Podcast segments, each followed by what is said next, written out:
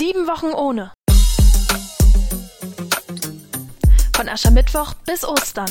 Der Podcast zur Fastenzeit. Heute mit Petra Haselhorst. Die große Freiheit, endlich tun oder lassen zu dürfen, wovon ich schon lange träume. Und wenn es dann soweit ist, wovon ich träume, hängt auch mit meinem Lebensentwurf zusammen.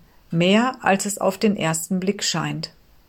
Das musste auch Josef feststellen, und er hatte sich seinen Traum sehr zu Herzen genommen, obwohl er ja wusste, dass Maria nicht sein leibliches Kind unter dem Herzen trug, blieb er bei ihr, weil ihm nämlich der Engel im Traum erschien und sprach Josef, Maria, deine Frau hat dieses Kind empfangen. Es wird sein Volk retten und du sollst es Jesus nennen.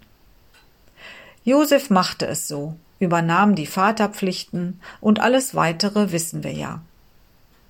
Ich werde also meinen Träumen auf den Grund gehen, damit ich tun und lassen kann, was mein Leben frei macht.